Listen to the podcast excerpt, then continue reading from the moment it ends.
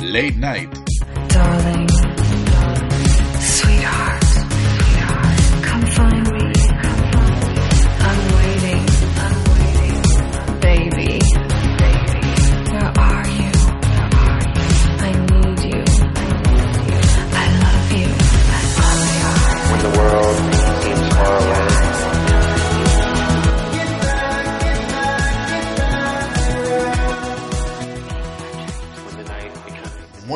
noches y bienvenidos a un nuevo programa.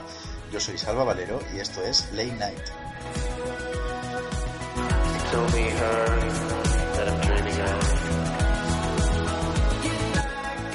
En este programa vamos a hablar de aquellas cosas que solo se pueden hablar de noche.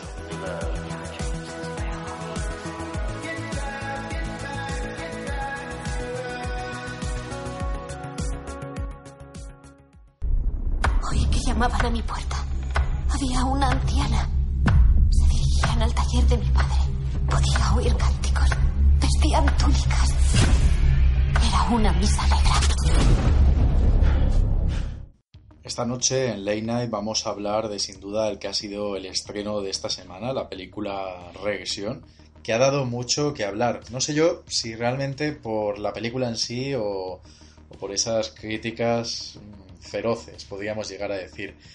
Y bueno, pues un poco a colación, como sabéis, eh, esta película habla de cultos al demonio, sectas.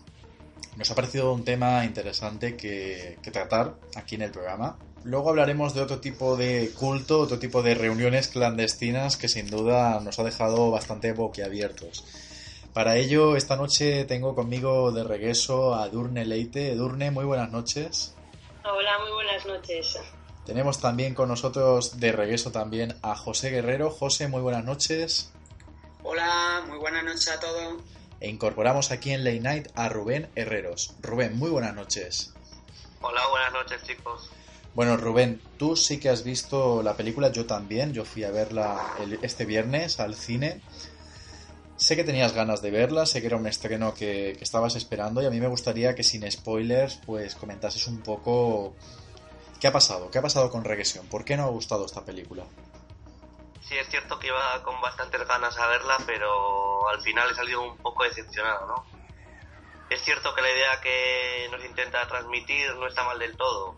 Que hay terror, está el tema del diablo, de los ritos satánicos, y eso atrae y llega a funcionar en ocasiones. Pero a la hora de la verdad no le reconozco el estilo de Amenábar, ¿no? Todo parece un poco cutre, la banda sonora tampoco me llega a convencer, los diálogos llenos de clichés, las interpretaciones un poquito sobreactuadas, aunque Ethan Hawke no está nada mal, ¿no?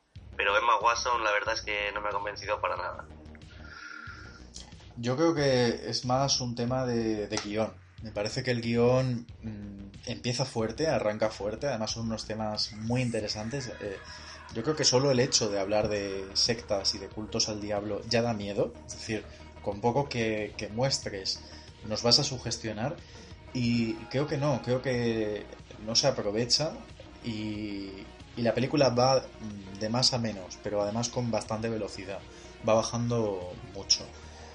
José, yo sé que tú no la has visto, pero mm, bueno, José tiene otro podcast, El legado de Krypton, por lo tanto está muy conectado con, con cinéfilos cibernéticos, ¿verdad? Con- has hablado con bastante gente y, además sé que en algún foro pues eh, he leído, ¿no? Comentarios de la película y probablemente al participar tú en ellos pues estás un poco al corriente. ¿Qué te ha parecido esto que están comentando y cuál es tu opinión sobre este posible batacazo o, o- o no sé, o decepción? Pues la verdad es que me dejó muy sorprendido porque yo lo primero que vi de, de la peli es el tráiler, claro. Me, me lo colaron cuando fui a ver la, la última de Shamalayan, la de la visita.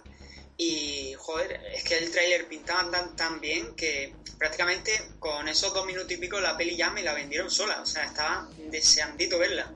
Claro, por motivos laborales familiares, desgraciadamente todavía no he podido verla, pero vamos, sí que me, me echa un poco para atrás, aunque sé que al final acabaré yendo a verla, porque Amenábar es uno de mis directores favoritos, una de mis debilidades, pero no me lo esperaba, sinceramente. Siempre he tenido muy alta estima porque es uno de los grandes del, de- del género. lo que viene a ser el cine género en España, yo creo que ha sido él prácticamente el que lo ha, lo ha resucitado después de muchos, muchos años que prácticamente estaba relegado a, a la serie B y al videoclub aquí, poco más. Y, y el cine género patrio bueno. O sea, es, es una pena porque empezó muy muy fuerte con Tessie, que es mi película de terror favorita. Me encanta. Luego Abre los ojos está muy muy bien también, a pesar de que sale Eduardo Noriga, que es un actor que me parece mm, muy muy malo, por no decir, por no utilizar insultos, y que bueno, y que prácticamente podría matar él solo la peli, pero joder, el guion es tan bueno y está tan bien rodada que, que ni él se la carga, y eso tiene mucho mérito. Y a partir de ahí, pues mm, es un paralelismo bueno que este tráiler viniera con la visita, pues prácticamente la carrera de Shyamalan y Amenábar ha sido eso. Dos grandes pelis muy buenas, prácticamente casi al mismo nivel, y a partir de ahí mm, una caída en picada que, que prácticamente no se salva ni, ni con pequeños altibajos. Y, y esta sí que me pilla mucho por sorpresa, porque joder, es que lo tenía todo para ser una buena peli de terror, porque tenía, tenía eso, el componente de las sectas satánicas, que es como tú dices, con poco que cuentes y teniendo en cuenta que nosotros algo hemos leído de los temas y nos podemos sugestionar acojonar más que otros, y encima tiene a uno de los, de los nuevos divos de, del cine de terror actual. Tienen aquí a, al amigo de Zhang Hugh, prácticamente recuperado del olvido, que, que ha encadenado un par de pelis muy buenas, como viene a ser The Purge, también la de Sinister y echando la vista atrás mm, Sin Identidad, que no está nada mal, que es un gran actorazo. También está Emma Watson, que es una actriz que nunca me ha parecido muy buena, pero sí que tiene algo, sí que tiene cierto carismilla, aunque quizás este no sea seguramente uno de, los papeles más apropiados para ella, que le pega más la comedia y algo así más ligerito. Y joder, es, es una pena, o sea, eh, espero que la vea y, y me guste por lo menos. Solo me conformo con eso. Después de todo lo que he leído, todo lo que me han contado mis compis del foro, todo lo que me han contado algún que otro amigo que ha ido a verlo, joder, es que me ha dejado las expectativas tan tan bajas que, que ya con que me divierta y, y sepa encontrarle los puntitos fuertes hasta me conformo. Bueno, igual es positivo, yo creo, José. eh, el problema también es verdad que las personas que el día del estreno fuimos, fuimos con una expectativa alta. A mí, por ejemplo, como bien dices, Tesis, los otros, me, me encantaron, me gustaron mucho. Y estoy convencido de que probablemente el que ahora tú vayas con baja expectativa va a haber más posibilidades de que la encuentres mejor. Es decir, tú ahora te la estarás imaginando fatal. Y entonces digas, ostras, pues tampoco está tan mal. Es una. A ver, realmente la película no es una mala película.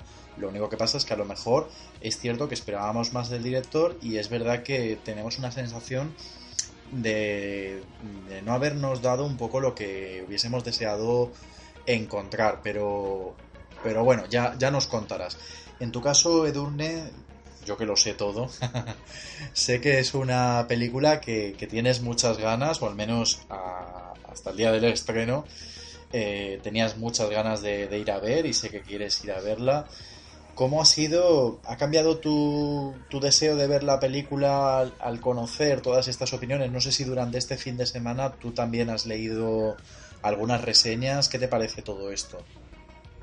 Mira, yo he procurado tampoco no leer mucho porque al final lo que pasa con, los, con las opiniones las opiniones de la gente te terminan por condicionar. Entonces yo he preferido no leer mucho, pero sí que es cierto que, que al final terminas por escuchar cosas y dices, vaya, pues está teniendo peores críticas de lo que te esperabas. Entonces, a ver, yo lo que haré será cuando vaya a verla, pues a- que me sorprenda en ese momento y ya está, y entonces tener mi opinión. Pero sí que es cierto que, aunque no quiera, ya, con- ya condicionada voy a ir, con la cosa de que la gran mayoría de la gente ha visto, ha ido con buena, con el listo muy alto y al final pues eh, se ha quedado pues eso, en, en ver que no ha dado tanto como esperaban que iba a dar la película, pero no sé, yo espero el ir a verla y no sé, y que me guste, no sé.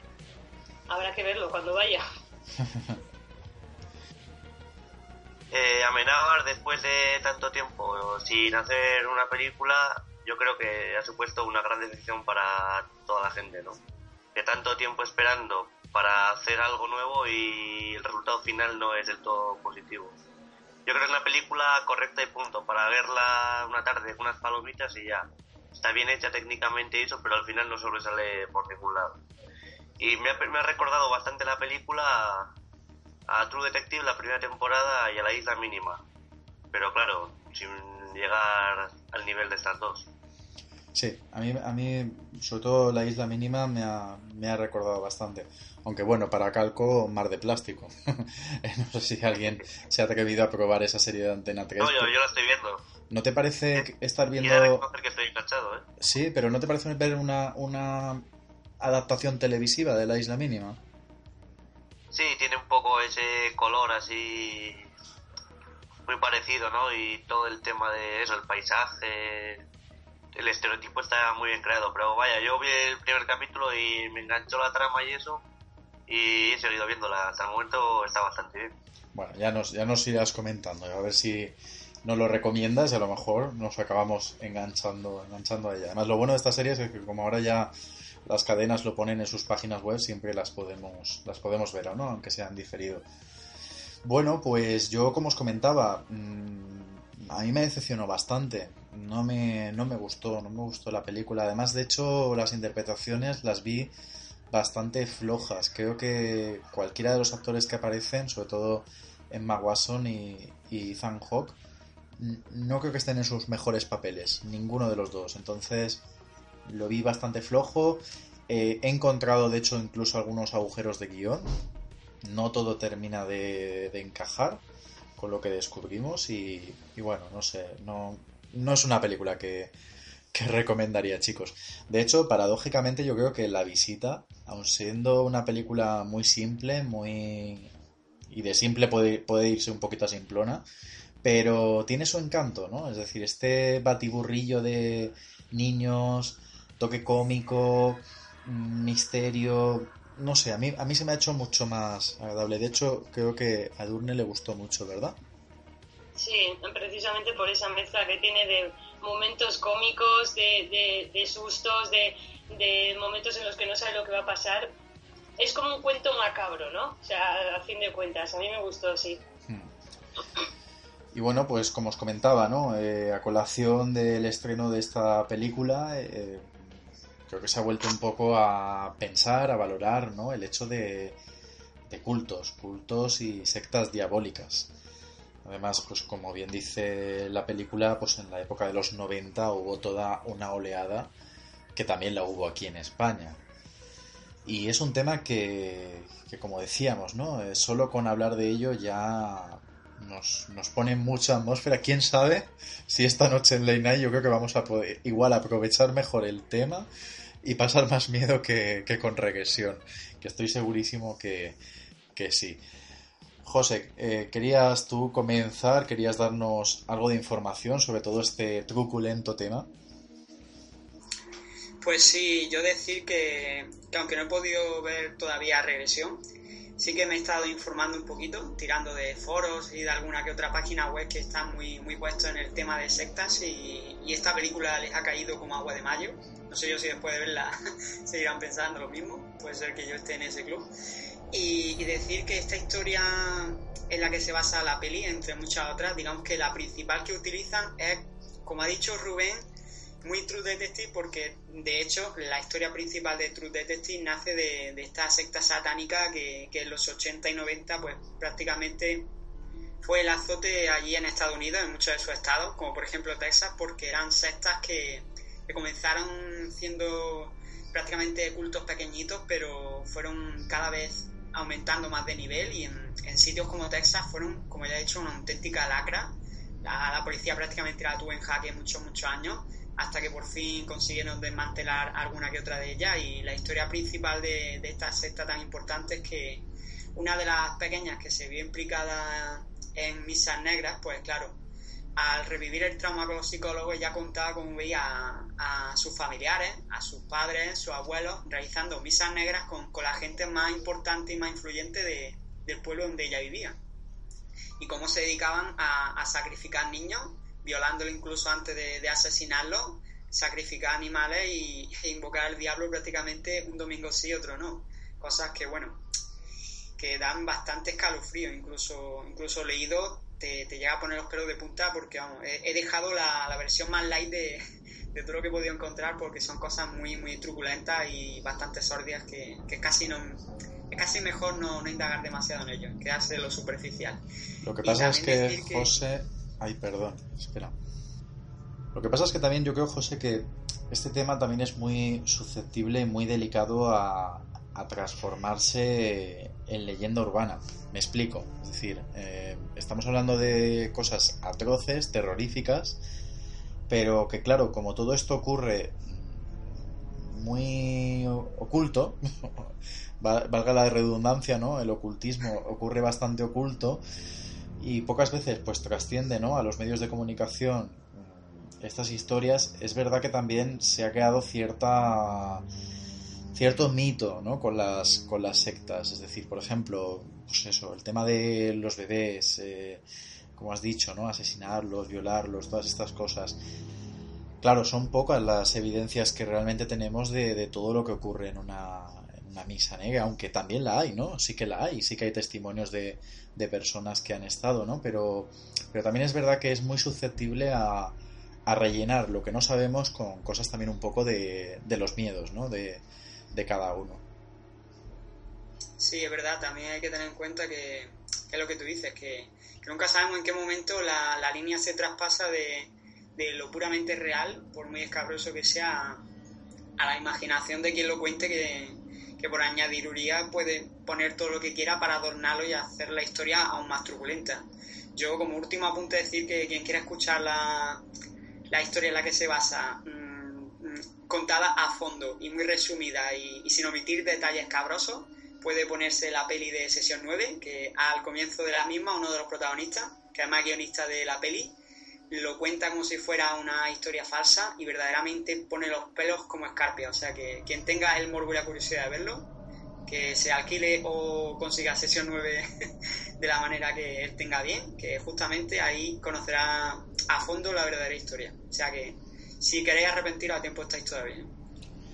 Y es que es un dato preocupante porque no tenemos, a veces como estaba diciendo, no suficiente información, pero fijaros el dato, más de 50 sectas satánicas en España.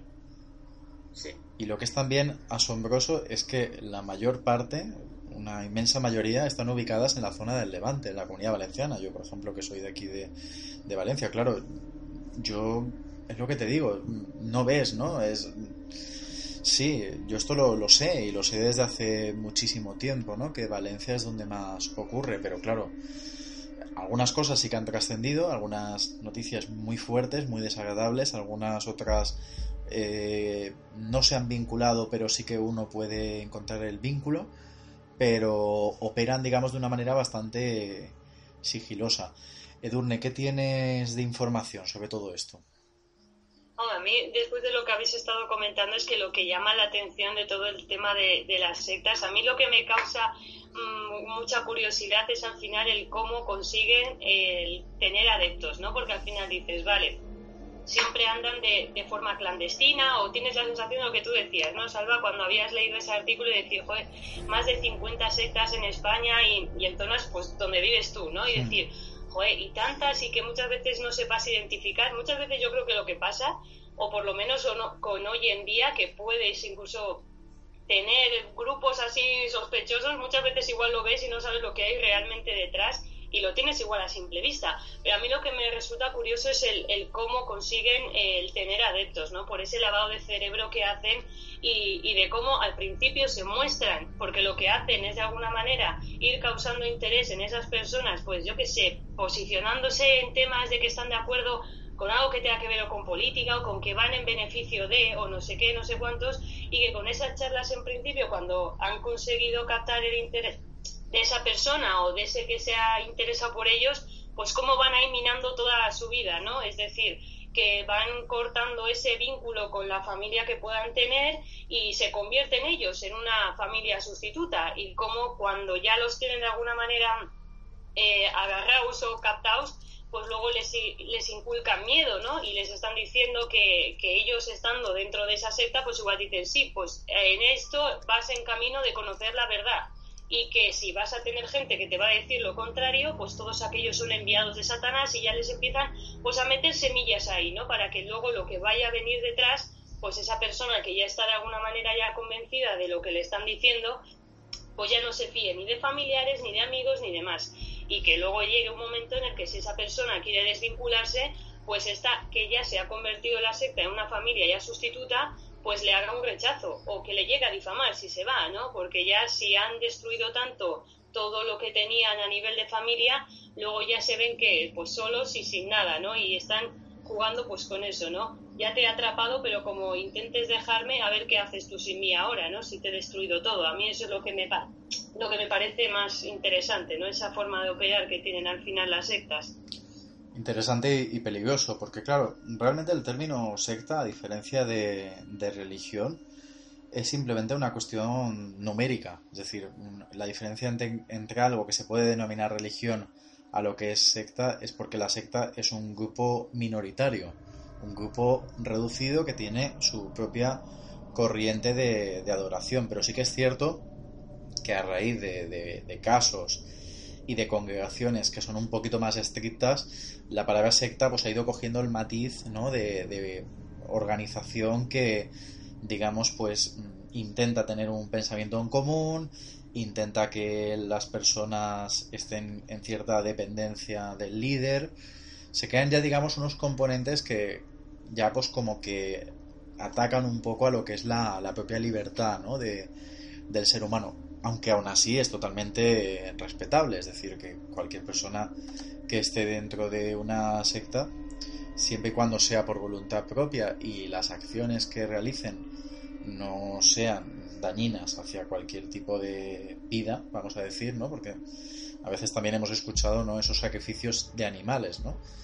Pero, pero es eso, ¿no? El verdadero peligro es eso, cuando, cuando la personalidad de una persona o de un integrante la sustituye por aquello que, que se le pide o, o, que él mismo va, va abandonando. Rubén, ¿qué opinas tú de todo esto? Hombre, yo igual quisiera diferenciar un poco de lo que es una secta a un grupo satánico, ¿no? Mm. Porque muchas veces en las sectas el único fin es engañar a los, a los que participan en ella y recaudar todo el dinero posible. Y todo el dinero se lo queda el que manda ahí. Y sin embargo los grupos satánicos están con el único fin de adorar al diablo. Sí. Claro, ahí yo creo que habría que diferenciar entre, sí, claro. entre, entre, la pura creencia y el merchandising, que yo creo que sería la, la, claro, porque, la, sí. la línea ¿no? que, que, cruza ambos extremos. Sí, porque las sectas, si te das cuenta de todos los casos que suelen salir, al final eh, hay un beneficio económico por parte del líder, ¿no? Y sí. los grupos satánicos se dedican un poco más a, a sus creencias religiosas. Sí, pues fíjate, es que en España una de las las sectas satánicas más importantes, el, digamos, fundador o máximo responsable es, es una máquina de generar dinero que, que, vende por catálogo e incluso antes por internet merchandising súper bizarro como vírgenes con cabezas de cerdo. También vendía vírgenes con falos, Jesucristo con cabezas de animales. Incluso a, enviaba peticiones al Ministerio de Sanidad para que por favor legalizaran la, la venta de sangre consagrada para misas negras, escribe libros y que vende supuestamente eh, encuadernados en piel, ya no sé yo qué tipo de piel, algunos según él escrito en sangre, o sea, prácticamente es, es lo que dice Rubén, yo creo que una secta es una máquina de merchandising, es sacar dinero tanto, tanto a base de tus fieles como de, de todo aquel que se pueda sentir atraído por, por ese culto, ¿no? Por esa creencia que tú estás vendiendo. En cambio, un grupo satánico ya tiene una adoración más pura en el sentido más macabro de la palabra y más sincera. O sea, ellos creen lo que están haciendo. El único beneficio que quieren sacar es adorar a su, a su divinidad pagana y, bueno, y con eso sentirse bien y entregarle lo que puedan. O sea, que ahí ya serían las dos caras de, de la misma moneda. Y a mí me gustaría preguntaros, mmm, vosotros personalmente podéis llegar a entender que haya gente que, que sienta la misma devoción y la misma adoración por el diablo como se le puede tener a Dios, es decir, porque claro, es que el diablo siempre se ha, se ha cargado ¿no? de elementos negativos, ¿no? Y como también en algunas sectas, como, como estamos comentando, lo que están haciendo es pro, proclamar el mal, ¿no? Porque si destruyen, como ha comentado José, eh, vidas de, recién nacidos o, o sacrifican, sacrifican animales, eh, es un acto de maldad y seguramente ellos no lo verán así. Es muy difícil, ¿no? Es muy difícil ponerse, ponerse en, esa, en esas cabezas.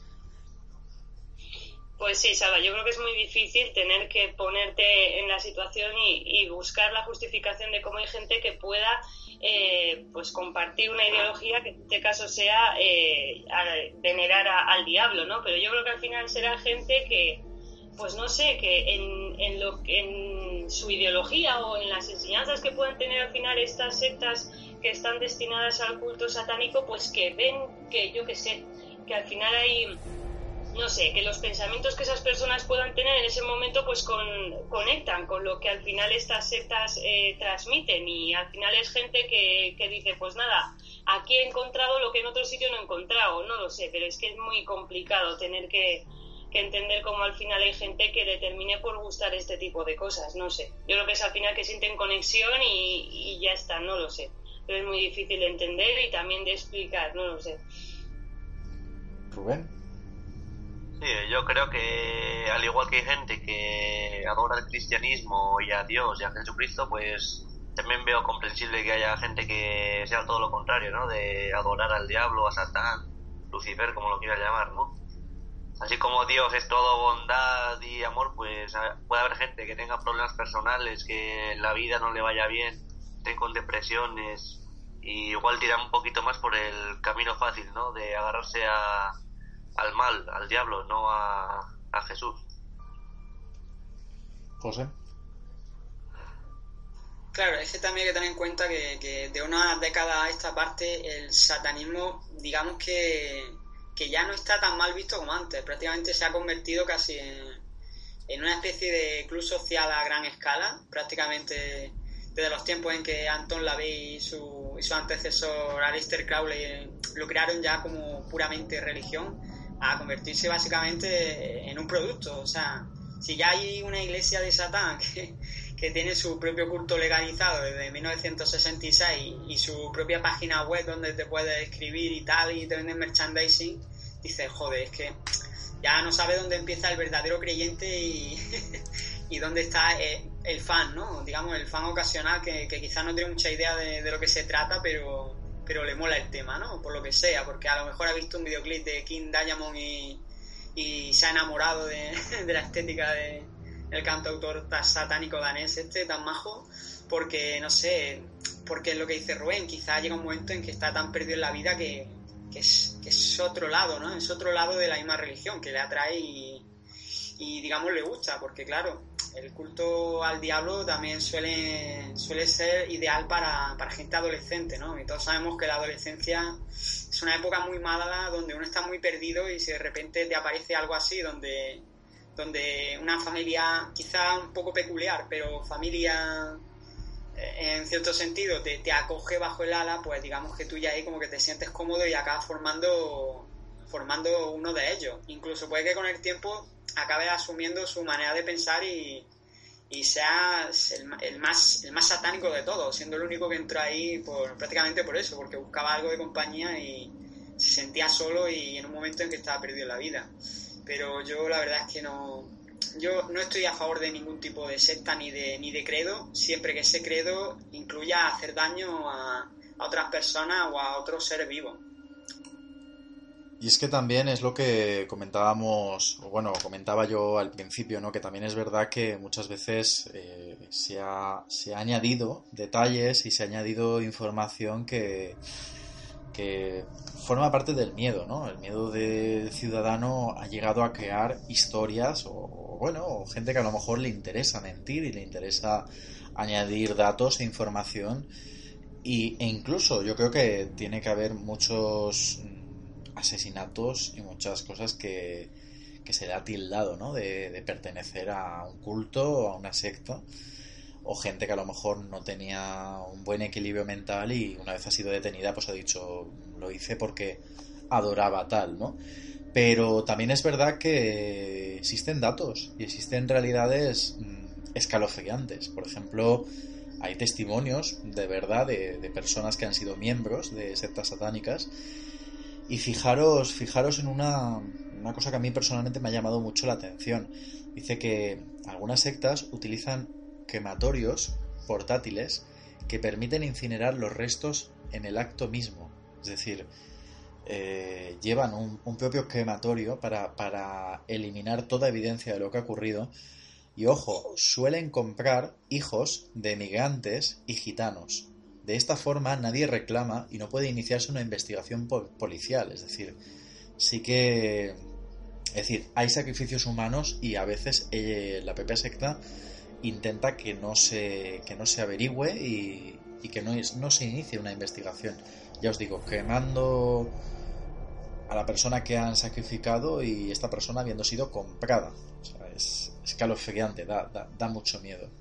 Pues Alba, me deja sorprendida con ese dato de, del crematorio y que según iban matando, sacrificando a las personas que encima compraban, las cremaban. Pero luego te paras a pensar y luego dices, bueno, tampoco te extraña, aunque sea súper descabellado, porque al final si son sectas y quieren mantener tapadas sus huellas, pues no te sorprende que vayan al final con, con esto. Pero ya te digo, de todas las cosas que yo haya podido leer, esto me ha, me ha sorprendido mucho, la verdad.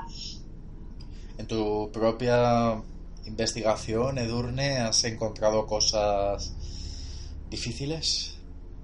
No, a ver, tampoco es que haya, me haya dado tiempo a investigar así mucho, pero al final de cosas que, yo qué sé, lo primero que se te puede venir a la cabeza con el tema de las sectas, sacrificios, personas, animales y, y- y rituales así extraños, pero por ejemplo lo que has comentado tú, de realizar el ritual X, pero luego encima deshacerte de las pruebas porque iban con, con aparatos así para poder cremar al, al cuerpo y así ya eliminar cualquier evidencia, pues eso hasta ahora nunca había leído y la verdad que me ha, que me ha sorprendido. Y luego ya el hecho de, de la compra de las personas, ¿no?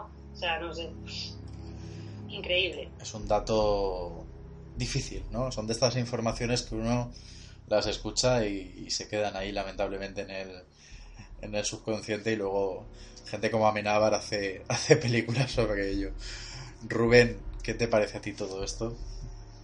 Hombre, pues me ha sorprendido un poco lo que has dicho de la incineradora esa portátil, ¿no? Como sea eso verdad, pues muy difícil de que la gente se entere de los crímenes de esta gente porque así es mucho más difícil de, de encontrar el rastro que van dejando, ¿no?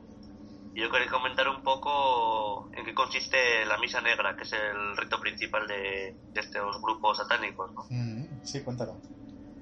Y este rito es oficiado por un celebrante, un diácono y un subdiácono. Como instrumento se utilizan cirios, un pentáculo invertido, un cáliz lleno de vino o licor, una campanilla, una espada y un crucifijo invertido. Y el altar es una mujer desnuda. Los participantes llevan vestido negro con capucha. Lo que es el rito imita más o menos lo que es la misa católica, con las oraciones en latín, francés e inglés y en lugar de invocar el nombre de Dios invoca a Satanás y a diversos demonios.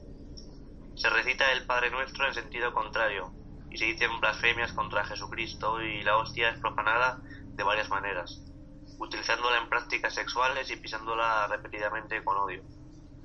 Esto es un poquito más o menos lo que consiste la famosa misa negra, ¿no? Que tantas veces hemos oído hablar. Sí, según tenía entendido, incluso tienen sus propios antimandamientos, ¿no? Como deseará a la mujer del prójimo y cosas así que son un poco entre escalofriante y bizarra, ¿no? A medio camino. La verdad es que lo del incinerador portátil me ha dejado totalmente descolocado. O sea, creo que se me ha escapado un joder por ojito, no sé si escuchará mucho. Pero en- yo creo que esta es una buena muestra de- del poder económico que maneja una de estas sectas porque comprar algo así, barato, barato no es. Y encima conseguir convencer a los padres a base de talonario para que te vendan a uno de tus hijos, joder, tienes que mover mucha, mucha pasta. Yo creo que es un buen indicativo de, de la máquina de hacer dinero que puede ser cualquier secta, sobre todo las satánicas. Y la verdad es que es escalofriante, o sea, mm, las personas que han conseguido salir de, de, de alguna de estas sectas, no sé yo si, si algún día conseguirán hacer una vida normal y dejar atrás todo esto, yo creo que les va a costar un montón y es bastante escalofriante. Yo solo espero que testimonios como estos sirvan para que, para que nadie, adolescente o no, se deje nunca seducir por, por las cosas que te puedan prometer cualquier tipo de secta, ya sea monetario, de poder o sexual, no, no, son cosas que, que atraen mucho, pero a la larga se van a acabar pagando seguro, vaya. Y bueno, de sectas, de agrupaciones, de encuentros clandestinos, en este caso con fines oscuros y, por lo que hemos visto, terroríficos, nos vamos a otro tipo de, agrupación y, y no sé muy bien cómo, cómo exponer el tema porque la verdad es que es una, es una historia muy rocambolesca.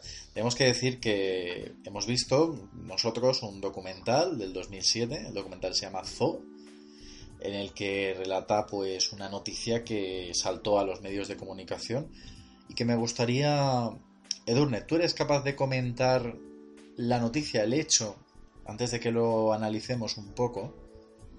Vamos, lo que sería el titular, ¿no? Exactamente, cuéntanos. Pues el titular que, que saltó a, a lo que es la prensa y que llamó tanto la atención es que era la historia de, de un fallecimiento cuya causa había sido el mantener relaciones con un animal.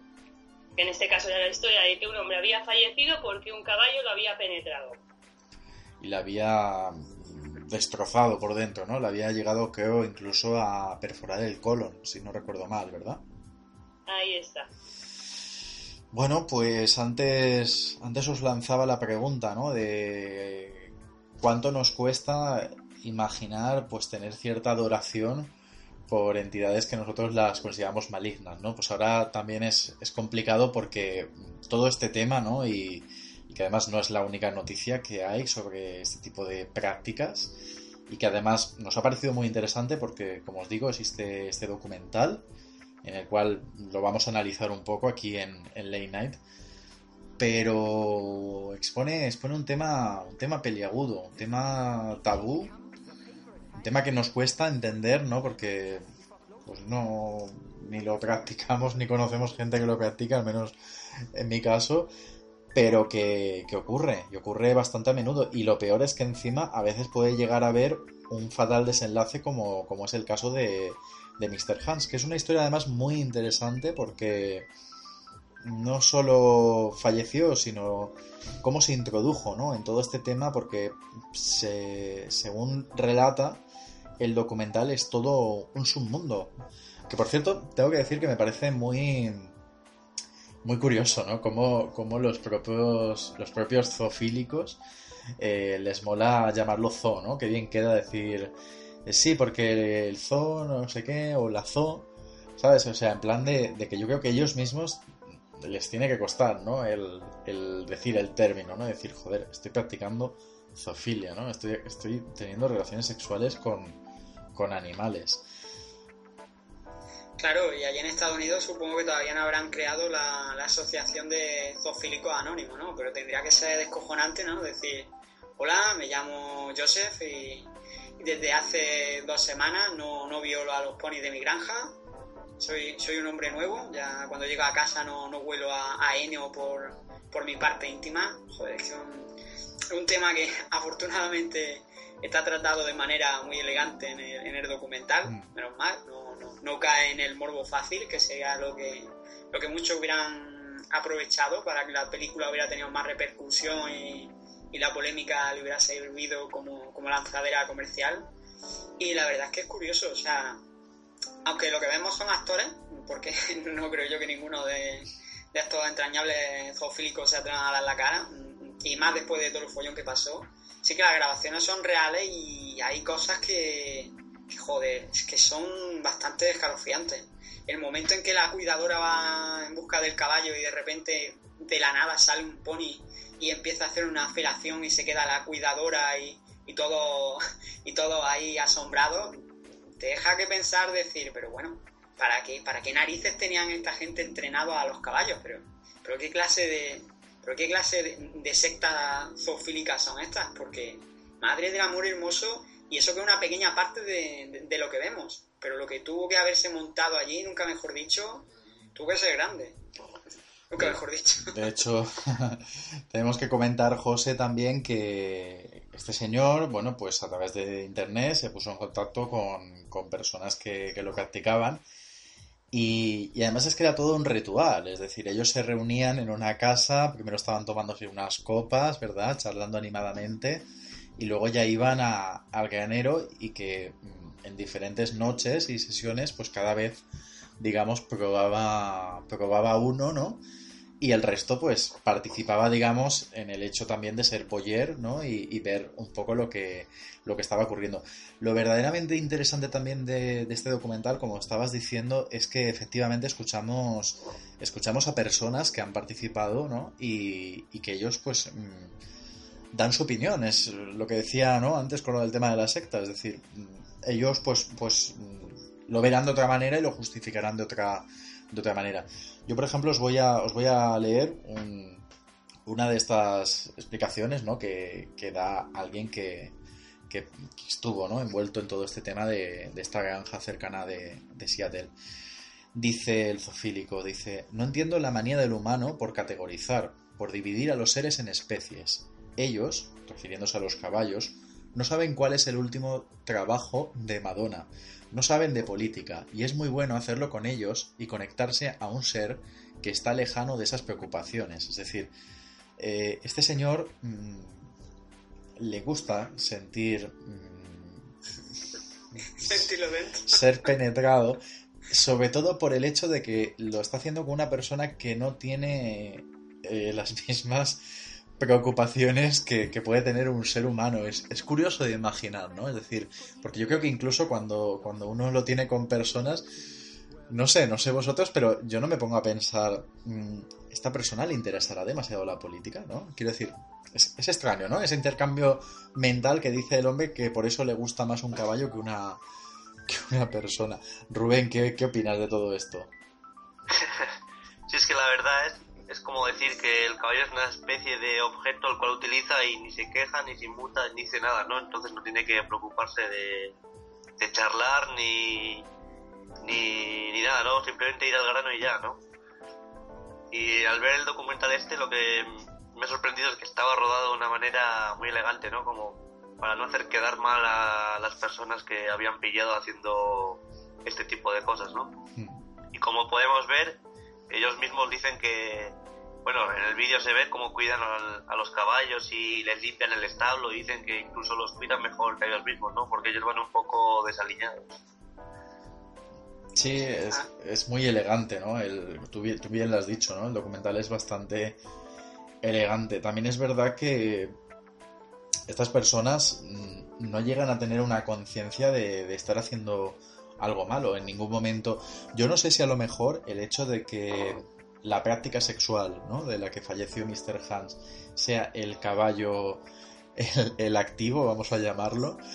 Eh, no sé si esto es porque a lo mejor se considera menos abuso. Es decir, vosotros pensáis que el hecho de que si ellos mm, hubiesen al caballo se podría considerar violación y por lo tanto, porque fijaros, ¿no? Lo, lo- cuando describen, ¿no? La situación, dicen que la persona se queda allí desnuda y, y a veces puede pasar, a veces no, y según dice, pues es el animal que oliendo las feromonas, pues actúa, ¿no? Y a veces no siempre actúa. A ti, por ejemplo, Edurne, ¿te parece que todo esto es mm, una forma de injustificarlo, o sea, de, de justificar lo injustificable y estamos hablando realmente de una, un abuso de animales?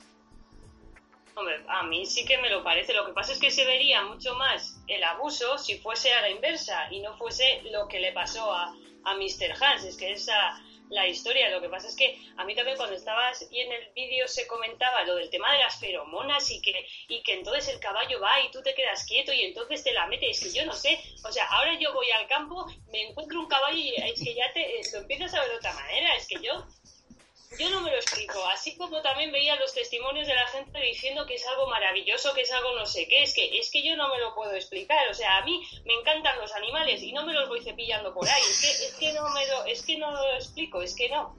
Y yo flipaba con esas con esos testimonios y el quererlo justificar y el que es maravilloso, que te conectas a un ser, no sé, es que no sé, es que buah, a mí me ha parecido inquietante. Es que no le puedo dar lógica, no lo puedo entender. Es que madre mía. A mí lo que me ha extrañado también es cuando decían que, que no había dolor. Había una de las veces que decía no había dolor. Y digo, otra, digo, otra, flipa, no hay dolor. A ver, que se lo digan a Mr. Han, o sea, no, es que no sé, no. Si es que yo al, al ver el documental y al haber visto la noticia, pensaba, he imaginado, claro, que al- el caballo al tener un, un miembro tan grande a la hora de penetrarte, he pensado que automáticamente te desgarra y te mueres, ¿no? Como le pasa a Mr. Han. Sí. Entonces me he puesto a investigar un poquito en internet y busco algún vídeo de zoofilia. Y esto es más a menudo de lo que parece. He visto vídeos de caballos penetrando a hombres y no les pasaba nada, ¿no? Yo pensaba que si un caballo te la metía, te destrozaba al momento, y no es así. Bueno, eh, tendrán práctica. Supongo que habrán empezado por pony y han ido subiendo la escala, pero. Pero, joder, que te pilla así de nuevo a un caballo. que mm, Mira, es como si te viola Nacho Vidal. Si a cualquiera de nosotros nos viola Nacho Vidal, yo creo que lo mismo que lo que le debió de pasar al señor Hans con, con, el caballo este. Que, que encima el pobre era ciego, o sea que lo tenía todo el pobre. Era un caballo ciego. Era un caballo ciego. Si te cuentan en el documental que por lo visto Sí, era. Lo iban a matar y al final no, no le dejaron. O sea, al final incluso la cuidadora le tuvo que sacar los ojos porque era tan goloso que se que seguía pinchando con la zarza, Ah, sí, es se hacía daño los ojos y se lo tuvieron que sacar. Porque era muy adicto a comer ciertos frutos, no me acuerdo mismo si eran frambuesas o algo. Estaba en un árbol que estaba rodeado de espinas y el pobre pues era tan, era tan cabezón como el señor Hans, supongo que, que, que hizo buena la frase de Van Damme de retroceder nunca, rendirse jamás. Pues el señor Hans lo hizo con el caballo y el caballo con la frambuesa ya hemos visto la tragedia de ambos, ¿no? El señor Hans, pues, se quedó sin, sin colon y el caballo se quedó por eso, ¿no? Pero sí que, mm, joder, sí que es fuerte, o sea, ¿qué crees que te diga? Yo tengo muchos vecinos que tienen caballo y me lo voy a pensar mucho cuando algún día me digan, ¿te venías a montar en caballo? Me voy a quedar mirando de arriba y de abajo y voy a decir, ¿pero cómo montar el caballo? ¿Me monto encima del taburete y, o, o montar, montar? Porque ya la duda me la crea.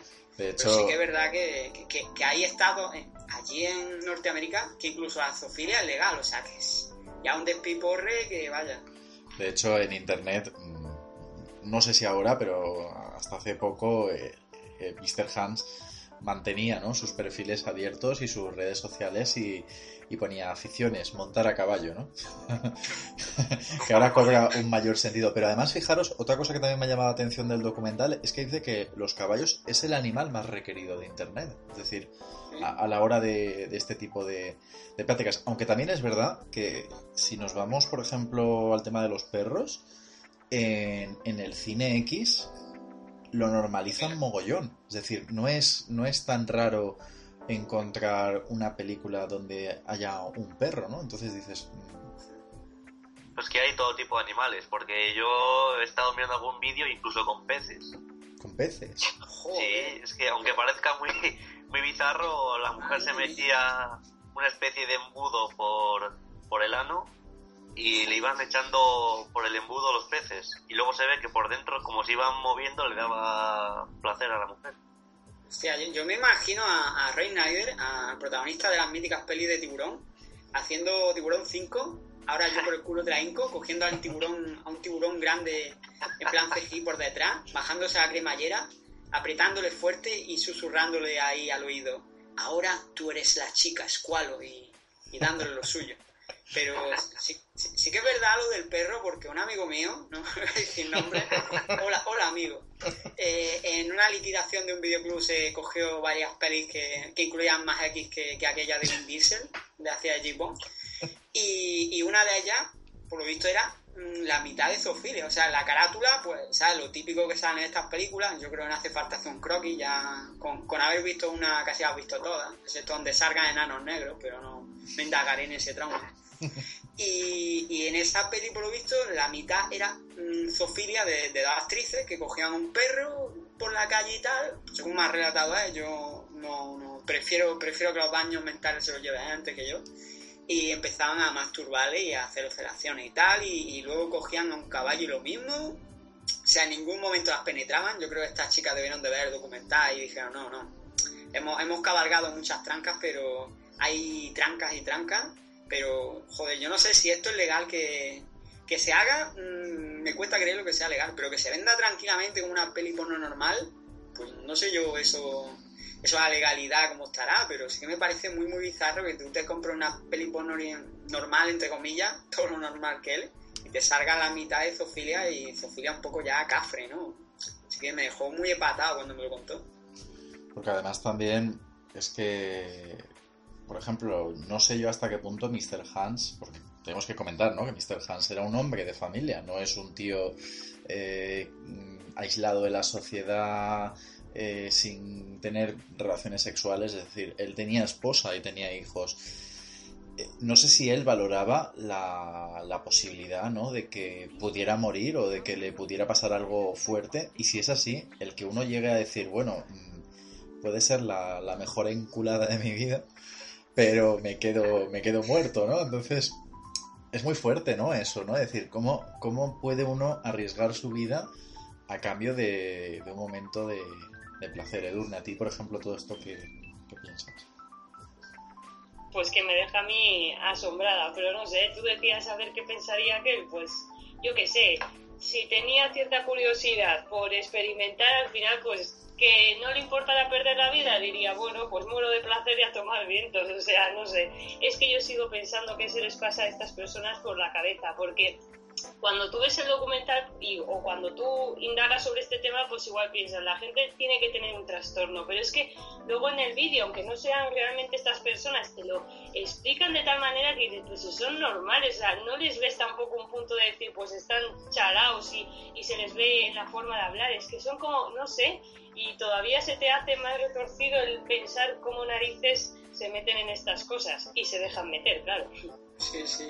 Es lo que yo te iba a decir. O sea, no sé yo cómo se les pasa meterse esa idea en la cabeza, pero meterse esas cosas por el ano es todavía más indescriptible. Pero sí que es jodidamente raro porque si te para a pensar lo que estábamos hablando del señor Han, de- de- del, del amigo Kenneth, que al final, obviamente con los años se acabó filtrando el nombre, que era una persona aparentemente normal, ¿no? O todo lo normal que, que- pudiera ser durante ciertos años en su matrimonio. Aunque ya te cuenta la película que al final pues se acabó divorciando de su mujer y, y sí que es verdad que mantenía una buena amistad pero a distancia, o sea, se preocupaba más por su hijo y eso sí que te lo remarca mucho, de que era un buen padre. Ya no sé yo si este hijo se gestó en alguna especie de maratón de My Little Pony que pusieron en Estados Unidos, o, o este hombre a su mujer para Halloween la convencía para que se disfrazara de pony rosa y durante uno de esos míticos Halloween nació su pequeño, en plena enculada, pero esta vez él, él dando y no recibiendo para variar. Pero sí que hay un momento que a mí me parece muy casi lo más sordido de la peli. Hay algunos, pero este te lo dejan muy como caer, pero te lo dejan. Que es cuando está el señor Hans ahí durmiendo en el sofá, que es un poquito el que está como más... Yo creo que es el más normal de todo, ¿no? Porque yo creo que es el que lo tiene más claro de que es una enfermedad. Aunque ya vemos que los otros no fueron tan, no fueron tan lejos en sus vicios. Y es como el que está un poquito apartado de todo y te das cuenta de que está el, tío dormitando en el sofá, en esta quedada que hacen de, de entrañables zoofílicos granjeros. Y están todos compartiendo vídeos y ahí charlando sobre lo que harían con los animales. Y el tío está como mirándolo en plan un poco asustado. Y ellos tienen cara, además de que la iluminación acompaña, porque está todo muy oscuro. La cara de los mismos personajes está muy oscuro. La cara de los actores mm, prácticamente te transmite algo más que, que dejan relucir, no sé si consciente o inconscientemente, y es el momento más sordio para mí de la peli, o sea que están tan tranquilamente hablando de, de, de que se han animales, pasándose vídeos en la oscuridad y, y riéndose con la cerveza a la mano. Me dice, joder, es que yo qué sé, yo qué sé, es como si estuvieran compartiendo un vídeo porno normal. Pero es el único, el señor Hans, el que, que yo creo que te transmite a ti el sentimiento de esto de, de esto no es normal. O sea, esta gente no es normal. yo estoy mal, ellos también están mal y, y no sé dónde me estoy metiendo, pero algo me lleva a seguir adelante. Yo creo que es eh, la sensación que tiene. Luego también hay un momento que es el, el, el vídeo, que lo habíamos comentado antes fuera de micro, que no sé yo si es la grabación real o no, al final parece que no, pero yo estoy deseando que algún alguien, en la Deep Web o donde sea, por favor, soy un poco cabrón por decir esto, soy consciente, eh, haga un montaje con, con la enculada de, de- del caballo de Lucky Luke a- al amigo al amigo señor Hans y que ponga de fondo mientras le está dando lo suyo la canción de Don Omar Dale Don Dale eh, sincronizando la música y el movimiento pélvico del caballo porque tiene que ser un espectáculo audiovisual acojonante. Hombre, yo te puedo decir, José, que más como es internet, sin necesidad de irnos a la Deep Web, el, el vídeo es fácil de, de encontrar. Es decir, existe. Existe el vídeo, yo he visto el vídeo.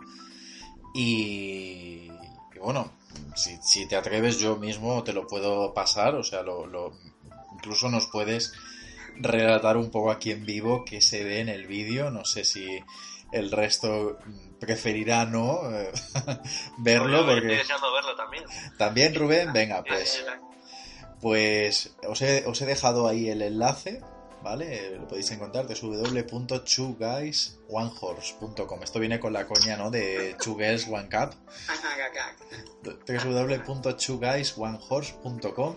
Así que, eh, ¿quién se atreve a verlo primero y nos cuenta? ¿Rubén? ¿José? Rubén, te cedo el honor. Venga, Rubén, pues tú vas a, a darle al play y nos vas a contar qué ocurre y, y bueno, ¿y qué te parece? Espera un momentín, Salva. Sí. Para un momento, Sí. porque me pone not phone.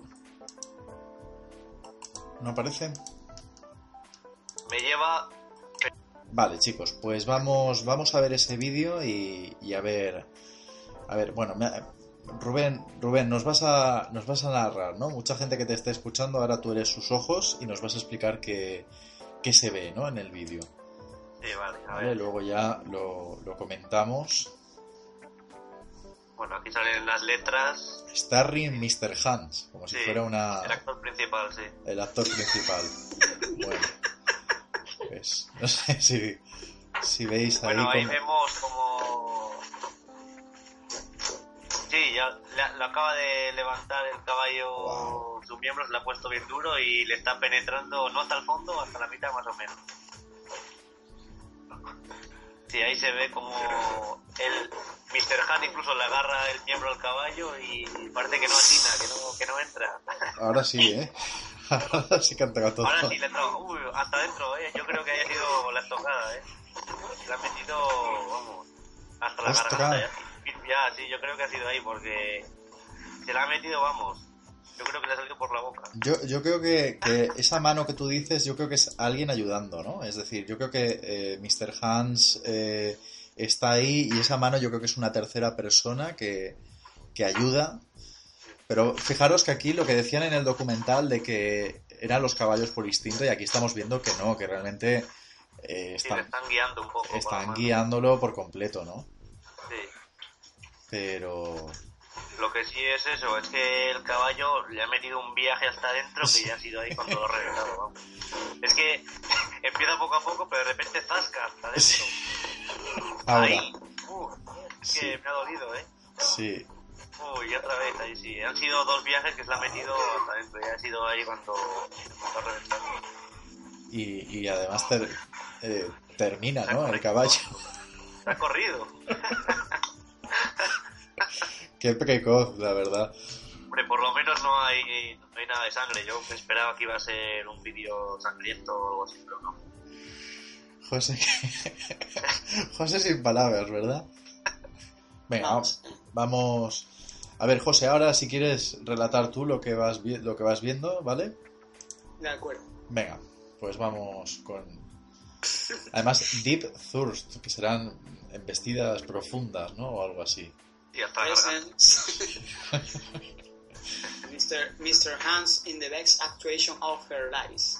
Pues Antes de perderla. ahí lo están preparando. Ahí vemos al señor caballo que está ahí buscando el, sitio justo donde, donde darle todo su amor concentrado en esos 120 centímetros que tiene. ¿Verdad que Como, sí? como el señor Hans facilita la cometida.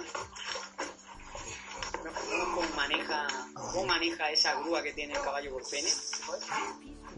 Ah, facilita la búsqueda para introducirla analmente. El caballo, el caballo se crece, nunca mejor dicho, literalmente metafóricamente. Está soltando su juego del amor. El señor Han dice, no, no. Aquí manda tu polla y oh, se acaba. Ahora que se está poniendo la cosa interesante. Edurne, este, este festival zoofílico. Este festival del amor en Caballuno ha estado fantástico. Yo me he quedado con ganas de más. Yo pensaba que la grabación iba a ser más intensa, como, como la que vemos mínimamente en la peli. Hubiera sido la leche. Iba a decir que hubiera sido la polla. Pero Bueno, es, es verdad que en la película hay un momento que están recreando este vídeo y, y creo que es más bestia aún, ¿verdad? Porque se ve ahí el caballo. Mola más. Cuando se ve a Héctor a cuatro patas y ese caballo, lo que fuera ahí, en plan Sí. toro mecánico montándose encima, Digo, hostia, yo pensaba que era el vídeo de verdad. Digo, no joda, qué huevo. Edurne, ¿qué te, ha, qué te parecido todo esto, Edurne? Muy penetrante todo. O sea, esa es la palabra. Ha sido largo e intenso, como diría el señor Hans. Sí, sí. Y como diría el señor Hans, me he quedado con ganas de más. Pues no sé si tendremos más, no sé si retomaremos en alguna ocasión estos temas aquí en Late Night. Como sabéis, este programa es, es un programa donde poder hablar de cosas que solo se puede hablar de noche y viene entrada la madrugada. Así que, bueno chicos, como siempre, un placer. Ha sido aquí una montaña rusa de emociones. Primero nos hemos encogido y luego nos hemos dilatado un poco. Sí, vamos, como el caballo de- del señor Hans. Muy buenas noches, Edurne. Buenas noches. Ha sido todo un placer, ¿eh? Eh, muy, muy buenas noches a todos. Alba, José, muy buenas noches. Rubén y Edurne. Y como diría el señor Hans, el placer ha sido todo mío. Rubén, muy buenas noches. Buenas noches y que tengáis dulces sueños con los caballitos. Sueños húmedos, ¿no? buenas noches a todos.